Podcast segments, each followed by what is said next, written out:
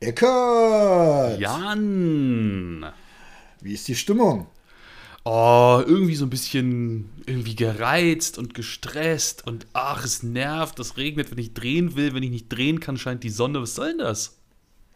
Ja, Wetter ist aprilmäßig irgendwie ja, gerade, ne? Man merkt so richtig, wie der Frühling gegen den Winter kämpft. Das ist ja eigentlich geil. Ja, geht so. Ich finde, der Frühling könnte gewinnen. Also ich sitze auch, ich sitze in der Werkstatt, muss heute auch noch drehen, ähm, muss die Moderation gerade noch vorbereiten. Äh, jetzt nehmen wir den Podcast auch noch auf und mittlerweile hat sich glaube ich, eingeregnet. Hm, Ist cool. aber so, ne? Ich werde heute im Regen drehen. Geht ja nicht anders. Ich habe ja. vielleicht kurzer, kurzer technischer Schwank, weil das, wenn es hier zwischendurch klickt, das liegt daran, ich muss jetzt meine Kopfhörer abstöpseln, die waren nämlich natürlich leer. Ähm, weil das wird es nicht ins Video schaffen, aber ist bestimmt interessant für den einen oder anderen Zuschauer. Ich habe gerade noch ein paar Aufnahmen mit meinem aktuellen Testwagen gemacht. Das ist ein BMW M340i. Äh, mit unseren Insta360-Kameras habe ich Aufnahmen gemacht. Und äh, was wäre ein Video zu einem BMW 3er mit einem M im Namen ohne auch mal ein bisschen quer zu fahren. Und ich habe hier so ein großes Industriegebiet, wo ich eine Drehgenehmigung habe äh, und dort drehen darf. Und da ist ganz viel Platz und da darf man also auch mal ein bisschen ausprobieren, ob so ein Auto quer fährt. Und da habe ich so ein paar Driftaufnahmen gedreht mit dem Auto. Und plötzlich sagte der Dreier: äh, Achtung, Störung, äh, Werkstatt ist nicht notwendig, ist alles okay, Sie können weiterfahren, aber ähm, Allradsystem wird abgeschaltet. Es kann sein, dass Sie nicht mehr so schnell beschleunigen können, weil nicht mehr alle vier Räder angetrieben sind. Und weil das jetzt bei den äh, Aufnahmen passiert ist, wo nicht moderiert ist und das moderiert wird und das bei der Moderation nicht passiert ist, dachte ich, das ist vielleicht mal ganz interessant für unsere Zuhörer.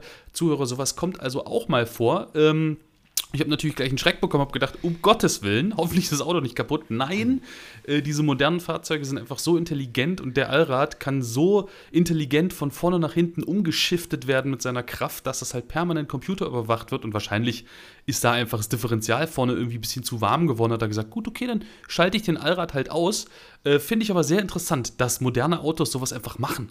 Dass die einfach mal den Allrad abschalten naja, ich will jetzt hier nicht als Boomer dastehen, aber äh, moderne Autos machen ja mittlerweile viele Sachen, die wir gar nicht so richtig geil finden. Ähm, von daher, warum nicht auch den, den Strang abschalten? Aber ja, eigentlich ist es doof, ne? Weil du denkst, ja. du bist ja so, so ein sicherheitsrelevant. also warum kaufe ich den Allradstrang? In der ja, Regel ja, weil, äh, weil das mein Sicherheitsgefühl in irgendeiner Form erhöht. Ne? Ich sag mal, wenn ich normal fahre mit dem Auto, dann macht's das ja nicht. Äh, aber ja, naja, gut. Der Eckert driftet im Industriegebiet, alles klar. Ja, Moment, wo ich es darf und wo es abgesprochen ist. Ja, alles gut. Ey, Privatgelände vor allen Dingen, nehme ich mal an. Ist ne? es richtig, ja, ja, ja, ja, ja. Ich habe das auch im Video erwähnt und auch für euch alle, die jetzt draußen zuhören, ne? Ich sage ja immer, probiert das gerne aus, weil es ist auch wichtig, sein Auto mal in solchen Situationen kennenzulernen, wenn man das möchte, wenn man so ein leistungsstarkes Auto fährt, aber macht das halt irgendwo, wo ihr es erstens dürft und wo ihr zweitens niemanden gefährdet oder nicht Gefahr läuft, irgendwo reinzufahren und irgendwas kaputt macht, äh, sondern im allerschlimmsten Fall vielleicht maximal eure Karre schrottet, dann kann man das schon mal machen, aber macht es nicht im Straßenverkehr. Ja, im Zweifel gibt es vom ADAC immer mal hier und da Übungsplätze, äh, wo man zumindest fragen kann, ob es da auch äh, Freiflächen gibt, wo, wo man das mal ausprobieren kann. Genau. Gut, so viel der Schwank aus dem heutigen Dreh. Jan, legst ja, du los mit deinen Songs? Ja, na sicherlich. Ich äh, bin heute relativ einfach gestrickt unterwegs. Äh, Limp Bizkit, Break Stuff. Rock'n'Roll. Ne? Yeah! Also Rock'n'Roll gehört nicht zum Titel, aber das Lied befindet sich jetzt auf der Ausfahrt TV Playlist, die ihr natürlich auch gerne eingeladen seid zu hören auf längeren Autofahrten. Jede äh, Podcast-Folge fügen wir beide drei Songs hinzu oder lassen unsere Gäste drei Songs hinzufügen. Und somit haben wir schon eine stattliche Sammlung mit vielen lustigen Songs, die uns zumindest sehr gut gefallen. Das stimmt. Mein erster Song ist auch Rock'n'Roll, aber ein bisschen sanfterer und oldschooliger Rock'n'Roll. Und zwar Peter Frampton mit dem Song While My Guitar Gently Weeps. Und jetzt beruhigt euch, ich weiß, While My, While My Guitar, alles klar, While My Guitar Gently Weeps ist im Original nicht von Peter Frampton, sondern das hat George Harrison geschrieben und mit den Beatles gespielt und auch solo gespielt. Aber ich finde, in der Version von Peter Frampton ist der Fokus ein bisschen mehr auf der Gitarre und das steht dem Song sehr gut. Zumal kann der auch ganz gut singen, der Peter ja. Frampton. Ja. Äh, dann bin ich äh, bei einem Song, was ich in letzter Zeit äh, wieder, bei einem Song, den ich in letzter Zeit wieder sehr oft gehört habe, äh, Radiohead Creep, äh, immer wieder gut. Ähm, begleitet mich quasi seit meiner Jugend, will ich fast sagen. Ich mag den, er ist gut. Ich auch, ist ein echt starker Song. Äh, Song Nummer zwei, auch so ein Jugendsong. Die Band heißt All Time Low und der Song heißt Dear Maria und das ist so College Punk Rock, der richtig nach vorne geht. Äh, Höre ich ganz gerne, vor allem wenn es Frühling wird, draußen wird es wärmer, man kann das Fenster auch mal runterlassen auf der Landstraße. Kann man gut so abgehen. Sagt mir jetzt gar nichts, werde ich nachher mal reinhören auf jeden Fall. Mein letztes Lied, äh, fast persönlich, äh, Die Ärzte, habe ich ja früher als Jugendlicher hoch und runter gehört. Äh, El Cativo ist äh, ein eher unbekanntes Lied, äh, aber da geht es um einen Cowboy und äh, eine, eine Strophe der Refrain ist das, glaube ich. Ja, so muss ein Cowboy sein, dreckig, feige und gemein. Habe ich für meine Kinder dann irgendwann abgeändert. Immer wenn die gemault haben, dass ich so streng bin, habe ich gesagt, ja, so muss der Papa sein, dreckig, feige und gemein. Fanden sie gar nicht so lustig. aber ich mag den Song. Ich hatte auch eine unheimlich intensive erste Phase, aber ich kenne den Song tatsächlich gar nicht, El Cativo. Muss ich unbedingt mal reinhören. Ich, ich glaube, das erste oder zweite Album von denen, da war der drauf. Okay, krass. Äh, mein dritter Song kommt von Grits and Toby Mac, der Song Ua in Klammern My Life Be Like. Den ja, Song kennt, glaube ich, auch jeder. Ja, mittlerweile zumindest jeder Instagram- oder TikTok-User, ne? Also Instagram noch mehr. Äh, ich weiß gar nicht, wie oft ich den da schon gehört habe, ne? Also ja, dauernd. angespielt. Also ich kannte den Song natürlich schon vorher, das ist ja logisch. Nein, aber der Song ist tatsächlich auch eigentlich schon ein bisschen was älter. Ich weiß gar nicht, wann der rauskam. Ich würde jetzt einfach mal so aus der Hüfte schießen. Ich glaube, so um die 2000er würde ich tippen oder so. Äh, kam das, glaube ich, raus. Ich weiß es aber nicht. Aber es ist ein lässiger Song. Was, was mir gerade auffällt, mal Thema Wechsel, ganz was anderes. ich habe mir gerade meine Jacke ausgezogen, weil meine Patagonia-Jacke ja so raschelt, ne? Und mhm. ich wollte das hier, das Rascheln minimieren und merke jetzt, äh, heute ist Sonntag und ich habe die Heizung neulich mal hier in der Werkstatt so programmiert, dass die nur zu bestimmten Zeiten an und dann natürlich wieder ausgeht, damit wir hier ein bisschen Energie sparen und das gute Heizöl nicht einfach so durchblasen, weil das mittlerweile mhm. auch richtig mhm. Geld kostet. Äh, sonntags ist ein Tag, wo ich hier nicht heize per Automatik. Ah. Äh, ist ein bisschen doof gerade, merke ich. Schon ein bisschen frisch. Ja, okay. aber damit uns heiß wird, jetzt Überleitung, achte drauf, sprechen wir doch mal über heißes Design, Eckert. Oh, ich habe ich hab mich fast verbrannt. Nein, wir waren äh, jüngst äh, bei VW eingeladen äh, nach Hamburg ins Kongresszentrum und da haben sie den ID2 bzw. Die, die VW ID2.all-Studie präsentiert. Wer die, äh, gerne sehen möchte, ist äh, herzlich eingeladen, unsere Social-Media-Kanäle sich anzugucken. Bei TikTok und bei Instagram äh, könnt ihr mal nach Asphaltart und Ausfahrt TV suchen. Bei Asphaltart seht ihr auch Bewegtbild zum ID2All. Könnt ihr euch ein Bild machen. Genau. Und ähm, äh, parallel dazu sind die ersten Bilder vom Kia EV9 online gegangen. Das ist ja jetzt keine Studie mehr. Die Studie haben wir letztes Jahr schon vorgestellt. Der ist ziemlich nah dran an der Studie und ich frage mich seit diesem Tag, also seit der Enthüllung des ID2s, der für mich persönlich eine ziemliche Enttäuschung war, äh, was das Design angeht, äh, aber andere haben ganz viel geklatscht. In welche Richtung gehen wir denn jetzt mit dem Design der Elektroautos oder den Autos der Zukunft?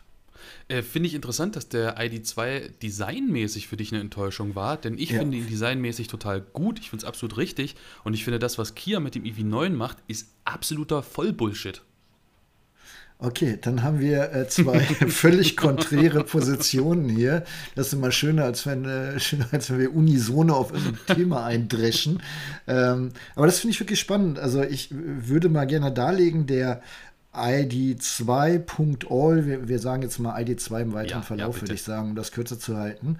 Er sieht in meinen Augen aus, und das wirst du, glaube ich, auch bestätigen, wie äh, der nächste Polo. Genau. Sie haben also das Design äh, weggenommen äh, oder, oder aufgehoben, was sie mit dem ID3, ID4, ID5 vorgestellt haben rudern jetzt richtig zurück und sagen, okay, 2025, der ID2 sieht wieder aus wie unsere normalen Autos. Ja, ja, finde ich jetzt auch. Also ich finde, das trifft jetzt nicht so ganz, aber es geht schon in die Richtung, ja. Aber also was, was ist an dem Auto denn noch futuristisch? Wenn er aussieht wie ein Golf 8 oder 7. Ich weiß gar nicht, wo wir sind. Äh, nee, äh, Polo müssen wir ja sein. Das ist ein bisschen kleiner mhm. als der Golf. Genau. Also. Ist halt dazwischen, ne? Also ja, sie sind weggegangen mit dem Design von diesem extrem abgerundeten wie beim ID4 und ID5. äh, was, also mir hat das Design vom ID4 und ID5 nicht gefallen. Ähm, trotzdem, klar, muss ich dazu stimmen, sie sind davon abgerückt. Aber ich finde trotzdem, dass das Auto für mein Auge immer noch sehr modern aussieht und äh, trotzdem auch noch sehr rund. Und was ich vor allem richtig gut finde, ist, dass da äh, auf Stromlinienförmigkeit geachtet wird dass der halt, äh, klar, der, der steht natürlich richtig ordentlich breit da, ist auch immer noch eine Studie, der wird sicherlich dann in der Serie nicht ganz so breit und tief und böse dastehen, wie er jetzt als Studie dastand, ist ja nie so. Aber es sind runde Formen, er ist verhältnismäßig flach, es ist ein kleines Auto, ähm, die allein schon zum Beispiel das an der Front, die, der Übergang von der Frontschürze in die Motorhaube halt mit einer Rundung passiert und nicht eckig ist oder sowas. Ich finde, das ist richtig, weil Elektroautos müssen halt stromlinienförmig sein. Ja, aber das ist die, ist die bisherige ID-Familie doch auch. Ich weiß, ich weiß, ja, ja, ist es auch. Und äh, deshalb finde ich gar nicht, dass der vom Design so, also er sieht anders aus als die bisherige ID-Familie, aber ich finde, er sieht auch nicht aus wie ein aktueller Polo. Nee, aber wie der Polo, der nächstes Jahr kommt, finde ich. Also ich, ich, ich, ich weiß gar nicht, wie das beschreiben soll. Also ich, ähm, ich finde das gar nicht den, schlimm. Als ich also den ID3 das, das erste Mal gesehen habe, war ich auch so, uff, ne, was haben sie da denn gebaut? Ähm, und jetzt habe ich mich A natürlich ein bisschen dran gewöhnt, auch durch die, die, den Fortlauf dann AD4, AD5. Und äh, B finde ich das sehr gelungen, dass man nicht nur sagt, okay, wir stellen jetzt um von Verbrenner auf Elektro, sondern wir mischen das Design auch nochmal komplett neu. Also wir visualisieren jetzt auch für die, ähm, für Leute da draußen, die unsere Fahrzeuge kaufen, das ist jetzt eine neue Epoche.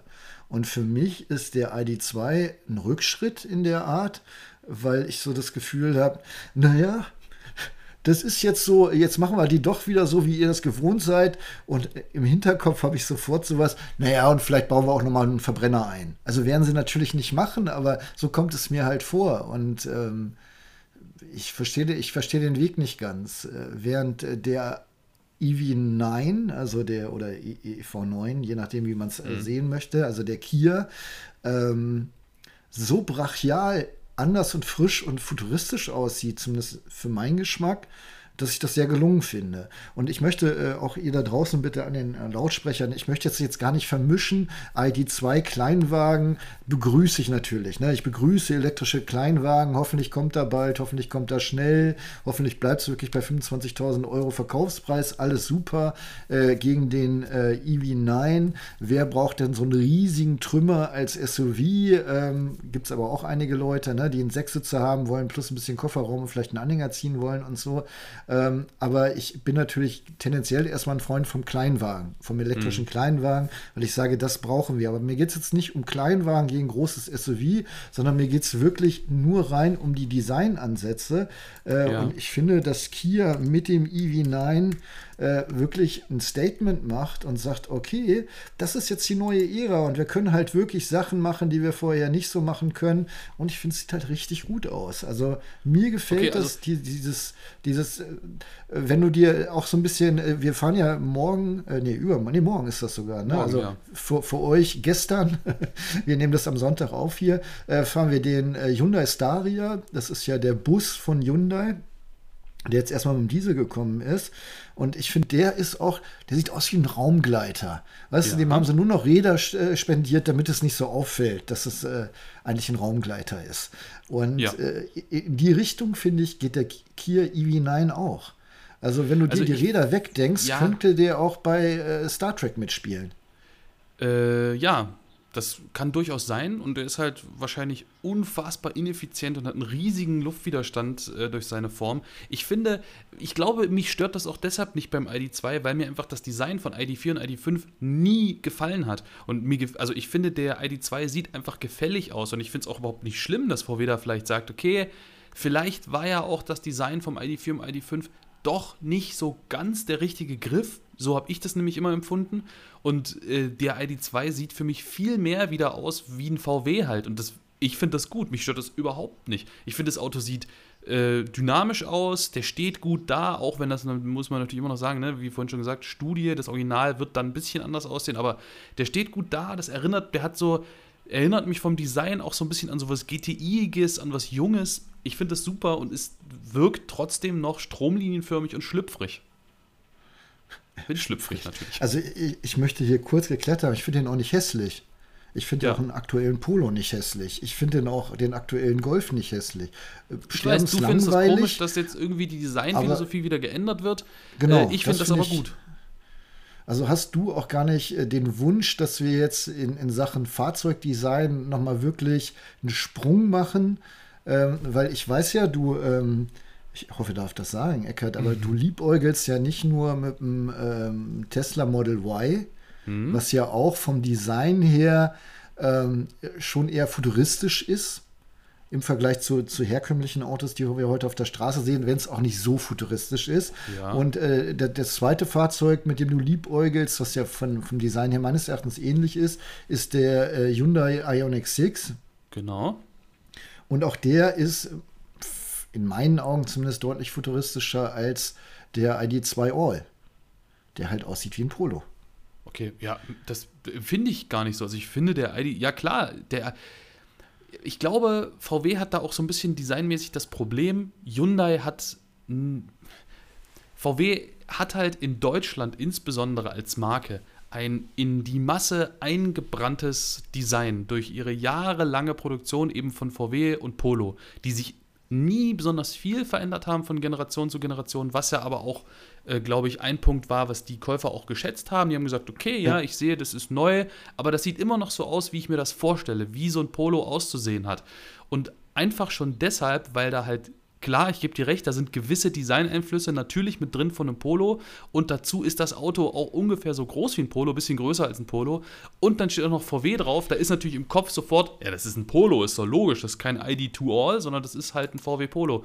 Aber mich stört das nicht, ähm, wie gesagt, also ich finde das Design vom ID2 trotzdem immer noch sehr modern und ich finde auch futuristisch und ich finde das Design vom ID2 ähm, hat für mich was viel futuristischeres als das Design vom Polo. Allein schon durch, wie bei dieser Studie, die, die Lichter so sich nach innen ausgehöhlt haben äh, und das zwar alles Voll-LED-Scheinwerfer sind, aber man zum Beispiel kaum noch irgendwelche Reflexionselemente sieht, sondern für mein Gefühl das Licht da irgendwie einfach so rausströmt aus dem Auto vorne und auch dieses Lichtband hinten. Ich finde das Auto futuristisch. Okay, also ich würde mal denken, dass genau das äh, die, die Lichtgestaltung vorne das erste ist, was vom Serienauto natürlich äh, sofort rausfliegt, weil sie es nicht umsetzen können in der Form. Äh, und hinten, ja, gut. Aber es ist ja auch Geschmackssache. Also das ist ja das Schöne gerade bei Design. Man muss ja nicht sagen, ich habe recht oder du hast recht, sondern man, man kann sich halt nur austauschen. Ähm, ich bin halt, ich bin ja, weiß ich nicht. Ich finde das irgendwie, ich, ich, darum nach wie vor, ich finde den Gedanken halt schön, dass wir mit der Elektromobilität jetzt wirklich in so, so einen großen Schritt gehen. Und ich finde, der könnte sich auch im Design zeigen. Und darum war ich sie sehr angenehm überrascht. Oder, oder vielleicht mal andersrum. Ähm, der, der, der ID3, wenn wir dem designtechnisch mit dem Born vergleichen, Cupra Born, ja. dann ist der Born, ähm, finde ich, auch futuristisch vom Design her. Mhm. Ähm, aber natürlich ein bisschen gefälliger und sieht dann auch eher aus, also jetzt sieht nicht aus wie ein Polo, aber geht eher in so eine normale Fahrzeugrichtung noch rein. Aber das finde ich immer noch mutiger. Und wenn, wenn wir den, äh, das Pendant vom, vom ID2 ansehen, den Cupra Urban Rebel, ist der meines Erachtens auch deutlich futuristischer. Und das, das Design zeigt, hier passiert was Neues. Und ich glaube, das ist das mhm. wirklich, was mich stört an diesem. Äh, ich meine, klar, so hat Volkswagen äh, die, die letzten Jahre funktioniert. Alle Golfgenerationen, ne? Evolution des Designs, keine Revolution. Gerade auch im Innenraum. Wie lange haben sie gebraucht, um diese Touch-Tasten einzuführen und so, ne? Weil sie mal gesagt haben, der, der dann äh, den Golf durch einen neuen äh, ersetzt, der soll hier sich nicht groß umstellen müssen. Und ähm, ja, darum fand ich den Schritt zum, zum ID2 und so weiter eigentlich ganz schön. Äh, ID3, ID4, ID5. Mhm. Ähm, schauen wir mal. Äh, ich meine, der ID-Bus passt ja auch nicht in. Also der, der ist ja auch ganz anders. Da hast du ja auch keine Anleihen an den normalen Bus, finde ich zumindest nicht. Den finde nee, ich auch futuristisch. Ja, ich und, auch. Äh, darum bin ich sehr gespannt. Ich meine, klar, VW hat ja auch den Chefdesigner ausgetauscht. Äh, darum sehen wir ja so ein Auto und es ist ja eine bewusste Steuerung, glaube ich, vom, äh, vom Vorstand, dass sie dann wieder Autos bauen wollen, die aussehen, wie VWs schon immer ausgesehen haben. Ja, ich bin ja, mal sehr gespannt. Ja jetzt, sie wollen ja jetzt auch zur Love-Brand werden. Ja, ja, aber gut, äh, da wollen wir gar nicht äh, drauf eingehen. Ich äh, für meinen Teil finde wirklich den Kia EV9 im Vergleich dazu wesentlich visionärer. Äh, muss auch noch ganz kurz, Eckert, dir Paroli bieten. Äh, du hast dann gleich wieder angefangen hier mit Luftwiderstand. Der wird auch total aerodynamisch sein. Es ist nun mal ein blödes SUV, ne? aber äh, der in kleiner als Soul oder so ein bisschen tiefer auf der Straße, ich glaube gar nicht mal, dass die, die, der Luftwiderstand so viel schlimmer ist. Das geht, glaube ich, eher um Stirnflächenwerte hier, ne? Ja, also Stirnfläche auf jeden Fall. Ich meine, das natürlich klar. So ein EV9 ist halt einfach ein gigantischer Klotz. Ähm, ja, aber vertu dich da mal nicht. Ich glaube, du lehnst dich da gerade ein bisschen aus dem Fenster. Ähm, die SUVs sind heute schon relativ stromlinienförmig. Und überleg doch mal, wir sind ja jetzt gerade den Mazda ja, gefahren. Stromlinienförmig, ja. Aber, aber dann sind wir ja aber auch schon wieder weg vom Thema Design, sondern wieder bei dieser Grundsatzfrage riesige elektrische SUVs. Also ja. stromlinienförmig ist ja was anderes als äh, Größe des Fahrzeugs. Okay, dann sage ich mal so, dass die, die, die doch klobig wirkende Außenhaut jetzt nicht unbedingt der Effizienz abträglich ist, äh, mehr als sie sein müsste, weil das Auto halt groß ist. Weil wir, wir können ja jetzt den Mazda äh, CX60, den wir jüngst gefahren sind, als Diesel nicht mit 5 Litern Diesel bewegen, wenn das Ding einfach wie ein Klotz im, im Wind steht. Da machen die nee. ja schon einiges dran. Ja, ja, das ist schon richtig. Ja, gut. Aber lass uns äh, das einfach mal stehen lassen. Mich würde natürlich brennend interessieren, äh, wie ihr das seht. Ähm, und ich würde ganz gerne, dass wir, oder wir werden das machen, dass wir an diesen Podcast, zumindest bei Spotify, da geht das halt, eine Umfrage anhängen, wo wir euch fragen, äh, welches Design bildet äh, äh euren Geschmack in Sachen Elektromobilität besser ab, ID2 oder EV9 oder gar keins. Okay. Das machen wir. Sehr schön. Das zweite Thema, da haben wir so ein bisschen drüber gesprochen im Vorfeld, Eckert und ich, ähm, ob wir das machen oder nicht. Und Eckert hat gesagt, komm, lass uns das ein bisschen besser recherchieren, dass wir da äh, fundierter ähm, auftreten können. Und ich habe gesagt, nee, machen wir nicht, sondern wir, wir machen ruhig die Stammtisch-Sicht darauf. Und darum möchte ich das explizit sagen. Ähm, wir werden hier nicht alles preisgeben, was wir wissen, aber darum geht es gar nicht, sondern äh, wir wollen einfach mal überlegen nur mal gemeinsam mit euch überlegen oder und, äh, euch an unseren Überlegungen teilhaben lassen. Vorab, ähm, ich habe eben schon gesagt, Eckert, wenn Eckert, äh, der kein Auto hat aktuell, sich ein Auto kaufen würde, würde er im Moment überlegen, äh, Tesla Model 3, Tesla Model Y oder Ioniq 6. Richtig? Ja, also äh, die meisten Elekt oder die meisten Autos, die in die engere Wahl kommen, sind Elektroautos. Ja. Genau. Was Jan damit sagen möchte, keiner von uns, weder Jan noch ich, äh, sind irgendwie sagen, Verbrenner sind scheiße, es muss, muss, elektrisch sein. Genauso wenig sagen wir, Elektro ist scheiße, es muss ein Verbrenner sein. Also wir sind völlig technologieoffen und uns geht es äh, eigentlich immer eher um die Praktikabilität der Autos. Ja, wir finden nicht mal Plug-in-Hybride richtig dumm. Und Nein. auch Vollhybride finden wir eigentlich ganz spannend. Ne? Also wir ja, sind wirklich, immer wir, wir gehören an, zu keiner Gruppe. Einsetzt. Das genau. ist, glaube ich, der richtige Punkt. Und auch wenn ich jetzt hier den Porsche und den Range Rover habe, beides äh, spritfressende, äh, fossile Monster, äh, heißt das nicht, dass ich mir nicht auch vorstellen könnte, elektrisch zu fahren. Äh, ich hätte eigentlich ganz gerne noch ein elektrisches Auto, aber ich brauche im Moment einfach nicht noch mehr Autos. Äh, und die Joanna fährt ja die Zoe und die Zoe fahre ich nach wie vor gerne und wir freuen uns auch immer, wenn wir elektrisch fahren können. Das nur vor, vorab geschickt, ähm, denn wir wollen über das Thema E-Fuels ein bisschen philosophieren. Ähm, ja. Und zwar wirklich auf äh, Stammtischebene mit so ein paar Insights, die wir halt haben, die wir auch von unseren Reisen mitbringen. Wir sind ja relativ viel unterwegs und auch da Asche auf unser Haupt, was unseren Carbon Footprint angeht, äh, durch das Fliegen. Ähm, wir, es war ja jüngst in der Diskussion, das finde ich ganz lustig, äh, dass äh, die Bundesregierung so ein bisschen rumgeeiert ist in Sachen E-Fuels.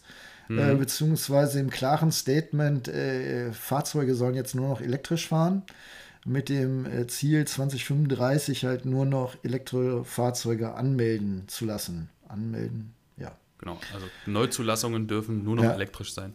Und da haben ja Teile der Bundesregierung so ein bisschen überlegt, ob man nicht auch E-Fuels noch eine Chance geben lassen soll äh, oder geben soll oder, oder da auch noch mal ein bisschen genauer hinguckt. Und dann kam ganz schnell von der Opposition, aber auch von anderen äh, Seiten, dass wir Bremser in Europa sind, äh, was Elektromobilität angeht. Ne? Also Ach. so äh, jetzt mal ganz vereinfacht gesprochen halt. Stammtisch. Ja, der, halt, deutsche, ne? der deutsche Michel und die deutsche Autolobby verhindern, dass in Europa die Elektromobilität vorangetrieben wird. Genau. Und ähm, aus unserer Sicht, die, äh, und wir sind viel unterwegs in Spanien, wir sind in Portugal ganz gut genau, unterwegs. Genau, also wir sind hauptsächlich in Europa unterwegs und das ist ja der Raum, um den es hier geht. Ja. Ähm, und da bin ich so ein bisschen irritiert wenn ich ganz ehrlich bin. Ich erinnere mich noch sehr gut an die Fahrveranstaltung Seat Mi Electric. Ja. Ähm, das ist ja jetzt auch schon ein paar Jahre her, äh, aber die haben wir damals in Madrid abgehalten, weil es in Madrid wenigstens ein paar Ladesäulen gab. Ja. Und damals war Laden äh, oder elektrisch fahren in Spanien so gut wie gar nicht möglich. Oder nur ja. sehr begrenzt. Vermutlich mit dem Tesla schon. Also das möchte ich jetzt gar nicht hier äh, diskutieren, dass das Tesla-Ladenetzwerk äh, quer durch die Welt geht. Aber für den normalen, ich kaufe mir jetzt ein Elektroauto, was kein Tesla ist, Menschen, war das gar nicht so einfach. Selbst und für Tesla war das damals äh, noch nicht so einfach und das sieht auch heute noch genauso aus. Klar, das Supercharger-Netzwerk ist gut ausgebaut und so, aber äh, sobald du nach Südeuropa kommst, hast du auch mit einem Tesla, mit dem Supercharger-Netzwerk nicht mal im Ansatz mehr die Dichte wie hier zum Beispiel bei uns in Deutschland. Und äh, somit, wenn keine Infrastruktur, dann kaum Autos. Wobei ich äh, gestehen muss, als wir jetzt jüngst in, in, Barcelona waren, also unser letzter Trip, da haben wir doch das ein oder andere Elektroauto auf der Straße gesehen, ne? Also zumindest ja. hier nämlich Ionic äh, 5 äh, haben wir gesehen. Ja. Und ich meine, Cupra Born habe ich gesehen, was ja auch Sinn macht in Spanien. Ja. Aber ja, und Tesla, ein, zwei Teslas, glaube ich, noch. Aber ja. die Dichte, die wir mittlerweile auf deutschen Straßen haben, finde ich, sieht ganz anders aus. Also eine Autobahnfahrt, wo du nicht gefühlt äh, alle fünf Minuten Tesla überholst. Ähm, ne? Das kommt Gibt's kaum noch vor in Deutschland. Dazu kommt ja auch, wenn du dich in Deutschland auf der Autobahn bewegst oder selbst bei uns durch die Stadt in Halle. Halle ist aber auch, muss man sagen, ist ein sehr gutes Beispiel, weil wir halt zwischen drei Autobahnen liegen wir haben in der Stadt in Halle, die hat 250 oder inzwischen nicht mal mehr 250.000 Einwohner, sagen wir mal 220.000 Einwohner. Äh, ich habe im Stadtbereich, also wirklich Stadtbereich, nicht irgendwie noch äh, rausfahren aufs Land, habe ich inzwischen 18 äh, oder 20 350 kW Ladeplätze in der Stadt. Äh, ja. Genauso, äh, wenn du, wenn ich irgendwo hinfahre, ich fahre morgen nach Frankfurt, wo ich mich mit Jan treffe, wo wir mit Hyundai den Staria fahren. Ähm, wenn du auf der Autobahn unterwegs bist, du musst dir nur noch ziemlich wenig Gedanken darüber machen, wo kann ich laden, denn du siehst, also es ist die Ausnahme, wenn du an einem Rasthof vorbeifährst, dass an der Ausschilderung vorne mal nicht dieses Elektroladesäulen-Symbol steht. Und wenn da so ein Elektroladesäulen-Symbol steht, ist das auch immer mindestens 50 kW, inzwischen in der Regel sogar mehr, so 100, 150 mhm. und im allerbesten Fall äh, hast du halt so eine Ionity-Säule oder eine Allego-Säule, die 300 oder 350 kW können oder sowas. Also das ist wirklich, das ist relativ viel vorhanden. Dahingegen, wenn Jan und ich durch Spanien fahren oder sowas oder durch Italien oder durch Südfrankreich. Klar gibt es da auch Ausnahmefälle, da will ich niemandem übrigens auf die Füße treten, aber da ist es in der Regel schon so, insbesondere wenn du dann da mal längere Strecken überwinden musst und nicht in so Ballungsräumen bist wie Barcelona oder Madrid oder was weiß ich oder Paris, ähm, da sieht es ziemlich mau aus mit Ladeinfrastruktur. Ähm, dazu noch ein ganz anderer Gedanke, aber der, der, in eine ähnliche Richtung geht. Ich war ja vor einem Jahr mit Alex und dem Gea Jahres in Nizza. Und äh, das ist ja jetzt auch kein, kein Areal, wo, ähm, wo arme Leute wohnen oder so. Ja. Ähm, es ist ja eher eine, eine, wohlhabende Gegend und trotzdem, wenn du da unterwegs bist, kommen dir auf der Straße in der Regel und vor allen Dingen in den Bergen eher kleine Autos entgegen. Kleinwagen, ja. maximal kompakte und gefühlt sind die alle nochmal fünf bis zehn Jahre älter als bei uns im Straßenbild. Genau, also den da, Eindruck habe ich auch. Siehst du Fahrzeuge, wo du denkst, äh, okay, habe ich ja schon lange nicht mehr gesehen, ne? Weil die bei Richtig. uns hier durch die Abwrackprämie vielleicht hops gegangen sind oder weil in Deutschland Autos generell eher äh, nicht so lange mehr gefahren werden, ne? Weil ja, es uns vielleicht finanziell gut geht, weil wir so ein Land sind äh, voller Autodeppen. Also so viele alte Autos, finde ich, sieht man bei uns auf der Straße einfach nicht mehr. Das stimmt. Also ich habe auch mal den Eindruck, dass so die Gesamtflotte im Straßenverkehr in diesen Ländern so grob geschätzt ungefähr zum ganz großen Teil zehn Jahre älter ist als bei uns auf der Straße. Ja, dazu jede Menge kleine Fahrzeuge. Also genau. wirklich Kleinst, Kleinwagen äh, bis Kompaktklasse. Also Kompaktklasse genau. ist da schon was Großes. Sicherlich siehst du auch mal eine S-Klasse oder so. Gerade in Monaco ist ja noch, noch, noch, jede Menge los. Aber wenn du äh, bei Nizza so in die, in die Berge abbiegst, dann, und es sind auch keine ärmlichen Autos. Also das will ich auch nicht sagen. Ich würde nicht mal sagen, dass die Leute nicht das Geld hätten, nein, nein, nein, sich was aber anderes ist, zu kaufen. Es sind halt die genau Notwendigkeit die ist nicht da. Ja. Genau, es sind genau die Autos und es ist genau die Fahrzeugklasse, die es eben genau nicht elektrisch gibt. Oder wenn es sie elektrisch ja. mal gab, sowas wie so ein äh, VW Up, äh, VWE Up oder Seat Mi Electric, dann halt wirklich ausgelegt auf reinen Stadtbetrieb, weil lädt nicht so schnell, fährt nicht so weit, ist ja auch völlig in Ordnung in der Stadt. Aber wenn du so wie viele Leute dort halt auch irgendwie auf der Landstraße durch über Berg und Tal irgendwie mal Distanzen zurücklegen musst, eher ungeeignet. Ja. Und dann äh, sind wir wieder beim ID2, der 2025 kommen soll. Äh, also in zwei Jahren frühestens halt. Ne? Und das gilt ja auch für den äh, Cupra Urban Rebel, wie er dann auch immer heißen mag. Und, und auch für das Pendant von Skoda. Ja, und VW hat angekündigt auf diesem Event auch, dass ein Fahrzeug kommen soll, was unter 20.000 Euro kostet und äh, also wieder sowas wie ein ID-Up, äh, ID-Up, sag ich schon, ein, ein hm, E-Up, äh, beziehungsweise Mi Electric, beziehungsweise Citigo äh, Electric.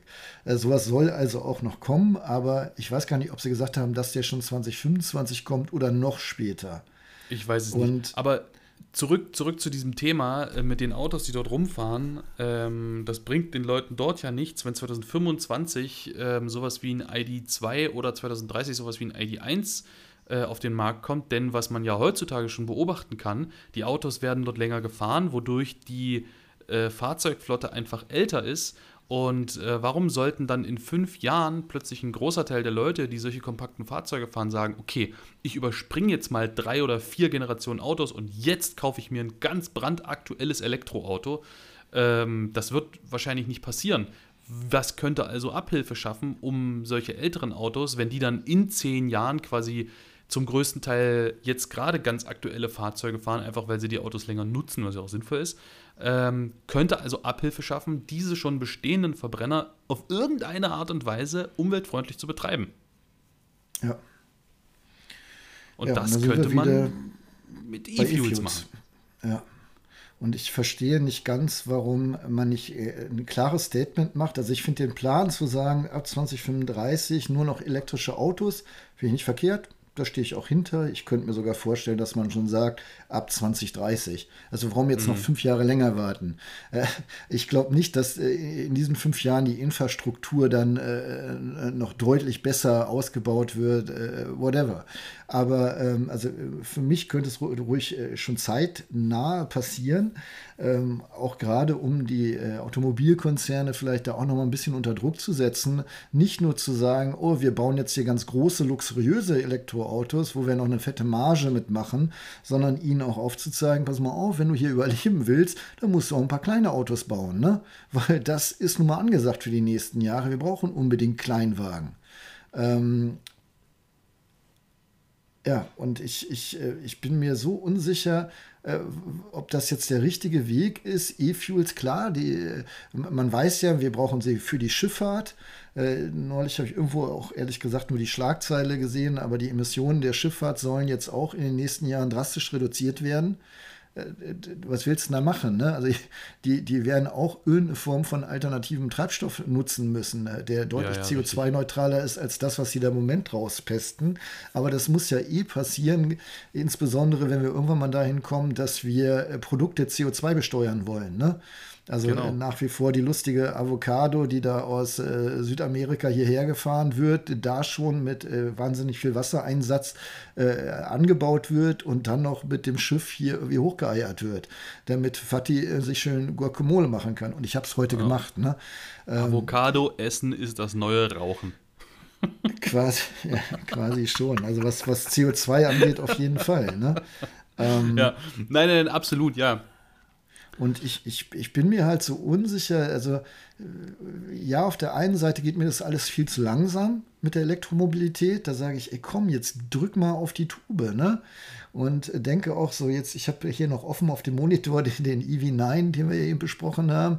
Ja, natürlich brauchen wir das Ding nicht. Natürlich brauchen wir eher sowas wie, wie äh, einen Kleinwagen, elektrisch.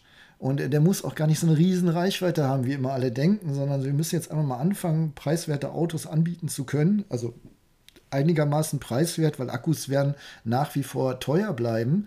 Ähm, ja, das, das, ich, ich finde es wahnsinnig äh, komplex, dieses Thema. Und äh, noch schlimmer finde ich, dass wir äh, in Deutschland so eine Schwarz-Weiß-Kultur mittlerweile haben, dass du mm. auf der einen Seite die, die Elektro-Nerds, sage ich mal, äh, hast, die sagen, ja, alles, was nicht elektrisch ist, geht gar nicht. Und auf der anderen Seite die Petrolheads, die sagen, das Einzige, was elektrisch in meinem Auto sein wird, ist der Anlasser. Ne? Also das, ja. ist, das ist schwierig. Das zeigt sich ja auch in den Kommentaren zu unseren neuesten Videos. Wir sind den Mazda CX60 gefahren. Mazda hat sich gesagt, okay, wir nehmen, wir entwickeln einen neuen großvolumigen Diesel, äh, der zwar 3,3 Liter Hubraum hat, aber der dieses große Auto unvorstellbar effizient antreibt.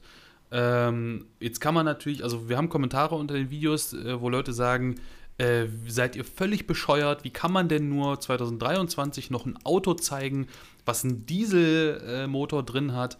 Und äh, dann gibt es auf der anderen Seite die Leute, die schreiben, oh, geil, Sechszylinder Diesel und dann nur noch 3,3 Liter. Aber es gibt irgendwie äh, überraschend wenige Leute, die so wie ich und so wie auch du sagen, ey, Moment mal, eigentlich ist das gar keine schlechte Sache, weil ich kann ein bestehendes Kraftstoffnetz benutzen. Das Auto verbraucht wirklich sehr wenig Kraftstoff im Verhältnis zu seiner Größe. Es ist kein Problem, das Auto unter 5 Liter auf 100 Kilometer zu fahren und äh, bewege mich sehr effizient fort. Und wir haben das ja ganz, das Ganze ja schon so schön eingeleitet mit so Stammtischgequatsche. Äh, ich denke mir dann auch immer so, sicherlich auch geschuldet, dass ich technisch nicht genug Wissen habe zu dem Thema, aber es ist doch eine voll geile Vorstellung, dass man aus erneuerbaren Energien, irgendwie aus Sonnenenergie in der Wüste, alles voll zugepflastert mit ähm, Solaranlagen und dazwischen vielleicht noch ein paar Windräder oder sowas, Strom erzeugen kann, mit diesem Strom dann E-Fuels herstellen kann, also Kraftstoffe in flüssiger Form wie Benzin oder Diesel, die ihre ganzen Energieinhalt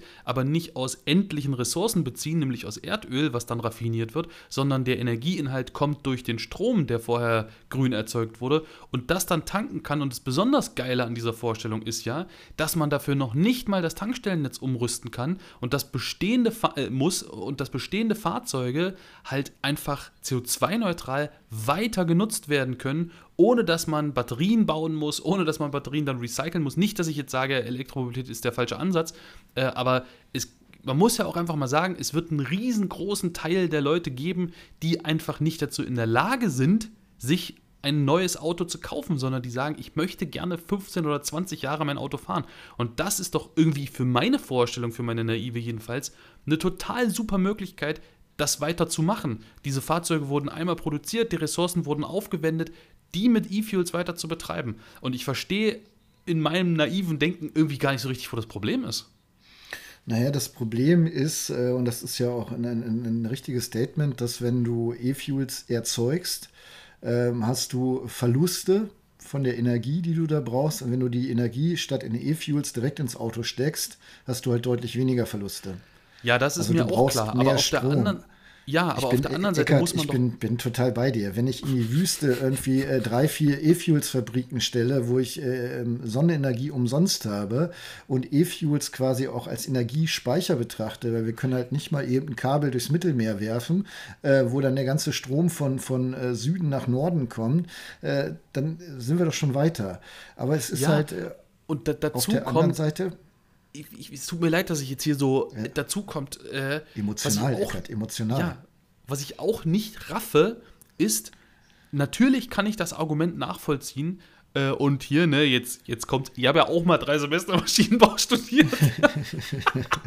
ganz, ganz dünnes Eis, ganz gefährlich. Nein, nein, nein, aber natürlich verstehe ich das Argument, wenn man sagt, ja, äh, da geht so viel Energie flöten, wenn ich, wenn ich E-Fuels herstelle oder zum Beispiel auch wenn ich Wasserstoff herstelle durch Elektrolyse. Klar geht da viel Energie flöten. Aber wenn ich als Land, als Land Deutschland, anderen Ländern Geld bezahle dafür, dass die unseren Strom abnehmen, wenn wir ihn nicht verbrauchen können, dann ist es doch allemal besser, den Strom zu benutzen und mit Verlustleistung in irgendeine sinnvolle Form umzuwandeln, die ich danach noch nutzen kann. Weil wir können keine großen Akkus bauen, wo wir diesen überflüssigen Strom drin speichern können. Ja, ähm, äh, dagegen halte ich jetzt nochmal, also gegen dieses ganze E-Fuels-Thema, was, was mich so überrascht oder, oder geradezu schockiert. Ich habe ja 2011 mit dem ganzen Autothema angefangen, äh, damals noch als Blogger, bin erst 2013 zum YouTube gekommen und äh, irgendwann hatte mich Audi mal eingeladen zu so einer Veranstaltung und da haben sie mir schon das Thema E-Fuels erklärt und hatten eine Versuchsanlage in New Mexico, wo sie wohl Diesel als auch Benzin erzeugt haben. Und das ist jetzt zehn Jahre her. Mhm. Jetzt würde man doch denken, naja, jetzt habt ihr zehn Jahre geforscht in dem Bereich, äh, jetzt muss das Zeug doch da einfach nur so rauslaufen. Ne? Mhm. Und ich glaube, durch die Gazetten ist äh, jüngst auch irgendwie eine, eine, Anlage von Porsche jetzt äh, gelaufen, die irgendwo in Chile steht, ähm, die auch sagt, ey, komm, das ist doch Rock'n'Roll, wir filtern das CO2 aus der Luft raus und nehmen das, um das E-Fuel zu erzeugen. Also haben wir einen CO2-Kreislauf, also sind wir CO2-neutral. Der. Haken daran ist wohl aber ähm, irgendwie Chipfahrer oder irgendwie äh, E-Driver, Chip, keine Ahnung. Irgendjemand hat das angesprochen, ähm, dass äh, wir noch gar nicht so weit sind, äh, das CO2 aus der Luft rauszufiltern. Das ist schon gar nicht industriell. Es gibt wohl Forschungsanlagen, die das machen. Mir war auch bekannt, in, in Kanada oder Nordamerika zumindest, gibt es irgendwie so Anlagen, die CO2 rausfiltern und dann die erzeugen die so Pellets. Aber mhm. das, das, das gibt es halt noch nicht in, in Maschi, also in, in der Form, dass man es jetzt einfach so nutzen kann. Und äh, auch da habe ich so die, die Frage, wenn wir jetzt die E-Fuels-Fabriken in der Wüste haben, ja. Äh, ich bin da wirklich zu dumm für, ne? Aber das CO2, ist das dann immer überall gleich? Also ich dachte, da, da, da wo das wir es raushauen. Ne? Ja, also ja. jetzt hier äh, in, in Deutschland erzeugen wir CO2 bis zum Umfallen. In ja. der Wüste ja eher weniger. Ne? Ist es dann ja. trotzdem in der Wüste? Also kann ich es hier erzeugen und in der Wüste rausfiltern? Wahrscheinlich eher nicht, aber da wäre zumindest, dass man sagen kann, okay, in Deutschland gibt es die Filteranlagen, die ziehen es hier raus und schicken dann die, die Pellets äh, nach, nach äh, in die Golfanrainerstaaten da. ähm, aber jetzt nochmal zurück nach Chile, gibt es da halt nicht. Ne? Und was machst du dann? Dann musst du halt CO2 angeliefert bekommen. Und äh, ein Beispiel, wo zum Beispiel wohl sehr viel kontrolliert äh, CO2 erzeugt wird, ist bei der, in, in so einem Betonwerk. Ähm, ja. Und da kann man es dann rausziehen und äh, gut, das ist jetzt nicht unbedingt CO2, was durch einen Pkw entstanden ist, aber es entsteht nun mal. Ob die das nun ja. in die Luft leiten oder irgendwie sonst wie, also dann können sie es auch in Flaschen füllen und dann hier nach Chile bringen zu der Porsche-Anlage. Bloß da merkt man ja auch sofort, hoppla, das kann dann schon gar nicht mehr so CO2-geil sein, ne? wenn du schiffeweise irgendwelche Pellets oder Druckflaschen ähm, zu einer Versuchsanlage fährst. Und äh, da denke ich dann auch, äh, Kinder, liebe Industrie, wenn ihr mir vor zehn Jahren schon erzählt habt, dass ihr an diesem Thema forscht, und ich bin auch nicht so naiv zu denken, dass das von heute auf morgen alles geht, aber da muss doch ein bisschen mehr sein, gerade wenn klar ist, dass so ein, so ein aktuelles Thema wird. Und wenn man sich überlegt, äh, alleine wie Porsche schon rumgerudert hat in den letzten drei, vier Jahren in, in Sachen Elektromobilität, äh, dann merkt man doch, wie viel da auch am Drehen ist in der Industrie und dass die teilweise, glaube ich, selber noch nicht wissen, was sie wollen. Ne? Ja, dazu kommt, ich habe neulich in der Tagesschau was gelesen. Also, ne, ich möchte jetzt auch nicht, äh, das soll jetzt auch gar nicht so rüberkommen, als ob ich denke, dass die, dass E-Fuels die Patentlösung für all unsere Mobilitätsprobleme sind. Das ist halt eine, ein Baustein. Ähm, dazu kommt, dass äh, die Tagesschau neulich berichtet hat, wenn alle im Moment auf der Welt ähm, in Betrieb und auch noch in Planung befindlichen Produktionsstätten für E-Fuels zusammenarbeiten würden und die Gesamt, das Gesamtvolumen von dem, was dann am Ende an E-Fuels da rauskommt, von allen Produktionsstätten auf der Welt, auch von denen, die noch nicht laufen, sondern die erst noch in der Planung sind, dann würde dieses, dieses Volumen an E-Fuels nicht ausreichen, um nur in Deutschland die betriebswichtige Infrastruktur zu versorgen. Das heißt, da, sind kein, da ist kein Individualverkehr dabei, sondern nur sowas wie Bahn, Industrie, Schiffsverkehr, Flugverkehr, bla bla bla. Also kein Individualverkehr. Und das Produktionsvolumen, was wir, im, was wir im Moment anstreben, weltweit, würde nicht dafür reichen, um diese Mobilität oder um diese, diesen äh, Anspruch äh, allein nur in Deutschland zu decken. Das ist halt schon krass. Aber ja, gut. Das zeigt, Zeigt aber auch, das dass jetzt gerade so eine Aussage wie wir machen nur Elektro und äh, E-Fuels, ja, ja, schauen wir mal, auch wirklich blöd ist, weil äh, ja. wenn du überlegst, äh, gerade die Golfstaaten, die ich schon angesprochen habe, die haben ja alles, was du brauchst für, für so eine E-Fuel-Herstellung. Also zumindest das Audi-Konzept, was sie mir damals erklärt haben, äh, grob vereinfacht gesprochen, du brauchst Sonne, du brauchst Brackwasser, du brauchst ein paar Enzyme und äh, das mischt du so ein bisschen, lässt du ein paar Bahnen laufen und nachher kommt äh, E-Fuels raus. Also jetzt, Kinder, sehr vereinfacht gesprochen.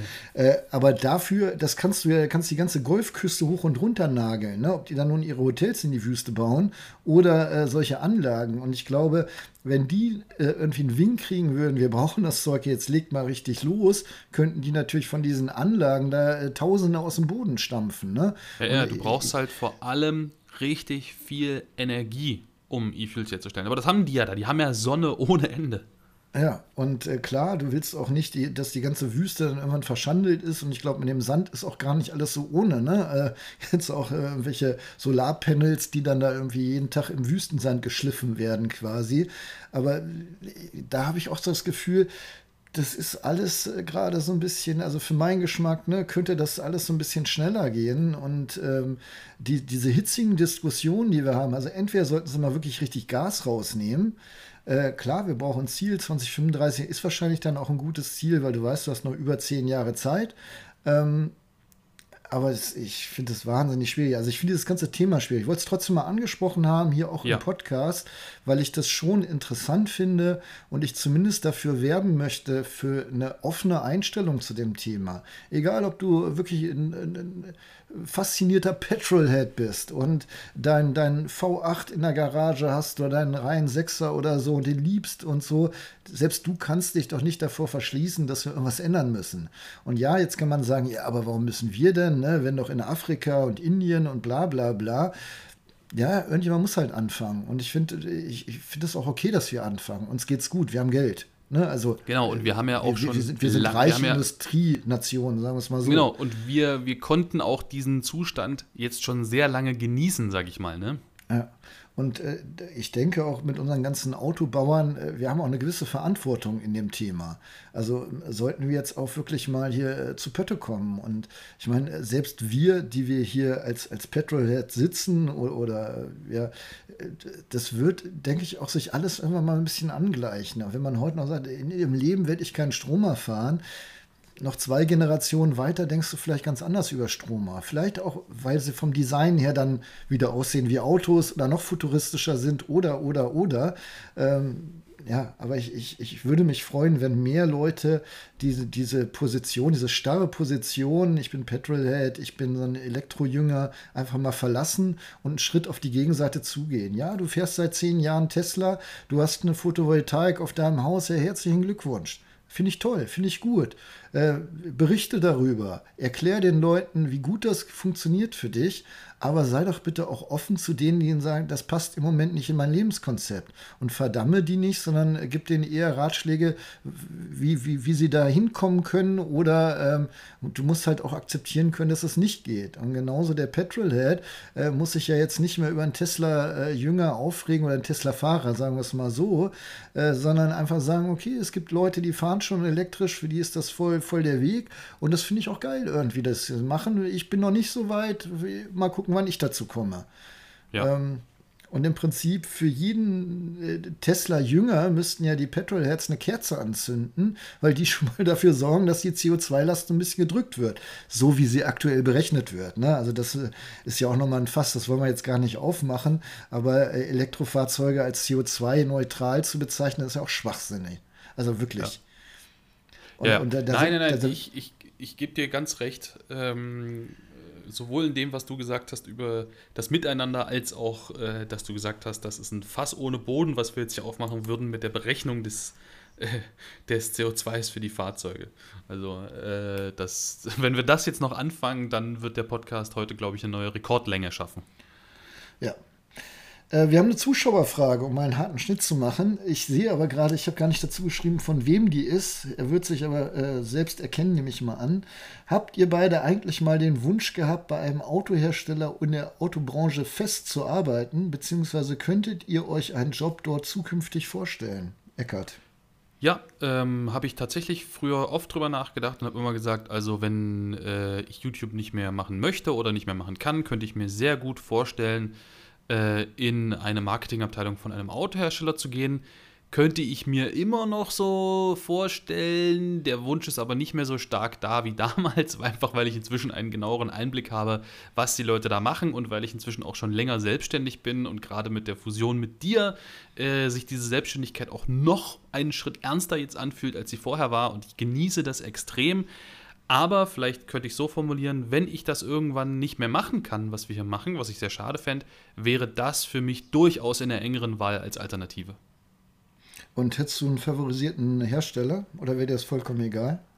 Nein, das wäre mir nicht vollkommen egal. Ähm, ich ähm, hätte als favorisierten Hersteller, also ich würde gerne zu einem Hersteller, wo ich die Produkte auch toll finde. Und ich fahre sehr, sehr gerne Audi äh, mag die Produkte total und wenn ich da ins Marketing gehen würde, wäre Audi so ein Hersteller, zu dem ich gerne hingehen würde.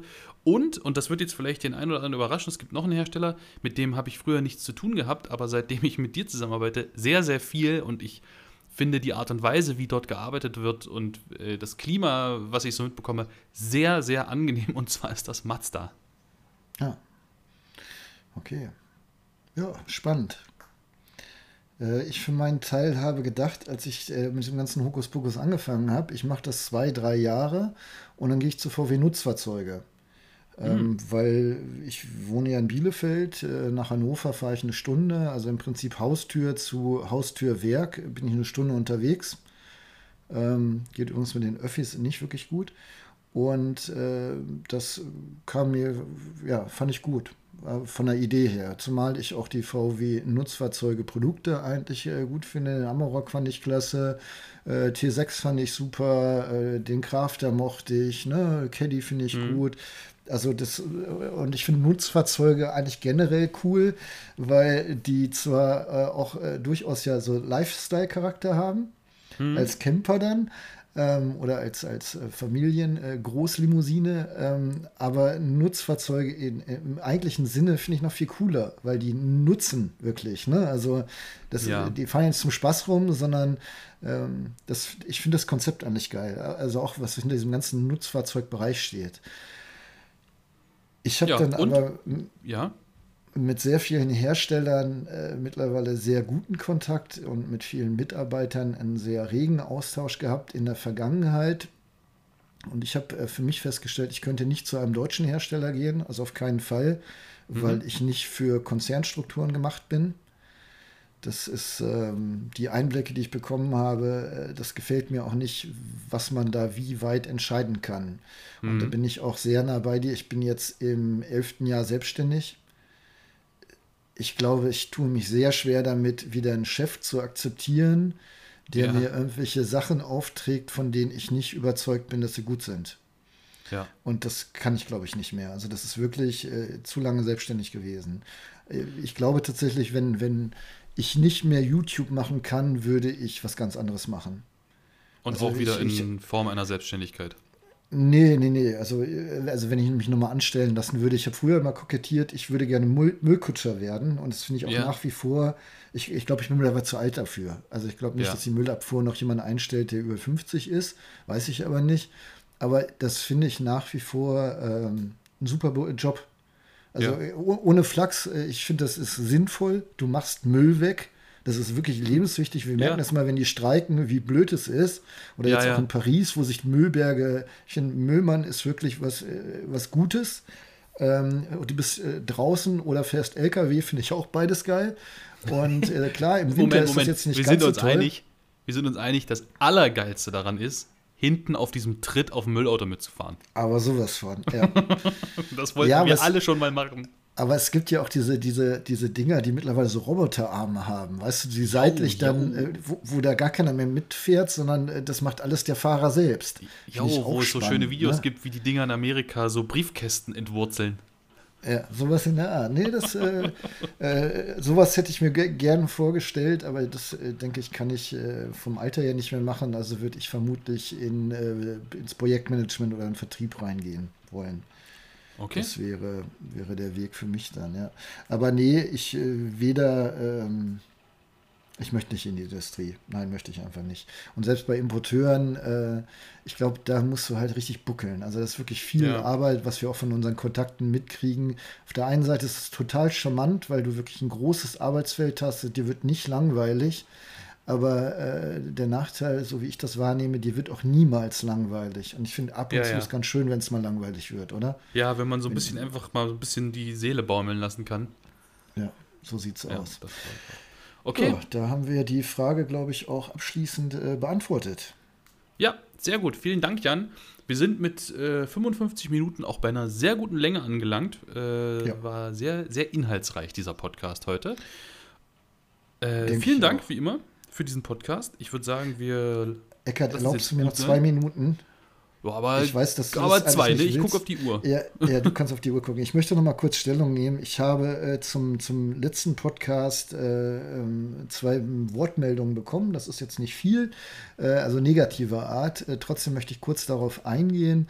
Punkt 1. Äh, wenn wir den Aufreger der Woche besprechen, und das war ja der Ferrari, hilf mir, mhm. Pu Puro, Puro Sangue. Sangue ähm, dann Poli, äh, Gott, polemisch. polarisiert Poli das Thema. Ja, polarisiert auf jeden Fall. Und wir sind auch polemisch dabei. Also das geht nicht darum, dass wir äh, einfach nur normal äh, sachlich Stellung nehmen, sondern natürlich überzeichnen wir das Ganze ein bisschen, weil es ein Aufreger ist, wie das nun mal ist, wenn man sich aufregt. Man wird emotional und man, man nimmt es mit der Wahrheit vielleicht auch nicht immer so hundertprozentig genau ne? oder will alles äh, sachlich darlegen. Ähm, ich finde das Auto halt trotzdem dämlich und ich finde, das steht mir auch zu, ob ich nun äh, Petrolhead bin oder Autonerd oder was auch immer. Ich darf durchaus Autos blöd finden und ich darf auch Autos blöd finden, weil sie äh, unfassbar viel verbrauchen, auch wenn ich selber zwei Spritschleudern fahre. Ich denke, das steht mir zu. Man darf durchaus auf andere zeigen, auch wenn man selbst nicht besser ist. Einfach um das Thema äh, zu beleuchten. Und äh, diese beiden Punkte wollte ich äh, zumindest angemerkt haben. Und es wird auch in Zukunft immer, immer wieder passieren, dass wir sowas genau in der Form wieder machen. Ähm, ich hoffe, es sind nicht zu viele Leute da draußen, denen das negativ aufstößt, aber bei gerade mal zwei Wortmeldungen zu ähm, äh, rund 1000 äh, Zuhörern äh, ist es, glaube ich, auch noch ein recht gutes Verhältnis. Ja, aber ich, ich lade auch jeden ein. Wir haben ja diese Nummer geschaltet, die 0170 9200 714, äh, damit ihr uns per WhatsApp Sachen schicken könnt. Auch natürlich, wenn euch was nicht gefällt. Und bitte seid euch gewiss, wir lesen das, wir nehmen uns das auch ein Stück weit an aber immer unter der Prämisse, ähm, ja, ob, das, ob wir das zulassen für uns auch. Das hört sich ein bisschen blöd an, aber als Medienschaffender, der in der Öffentlichkeit steht, muss man sich sehr viel gefallen lassen, muss man sich sehr viel anhören. Manches nimmt man davon an und anderes schüttelt man ab, sonst äh, kommt man äh, abends nicht mehr ins Bett zur Ruhe. So sieht's aus. Ende. Gut. Äh, Mic Drop. Nein, noch nicht mal. Eckart, es hat mir sehr viel Spaß gemacht, wie immer mit dir hier. Ja.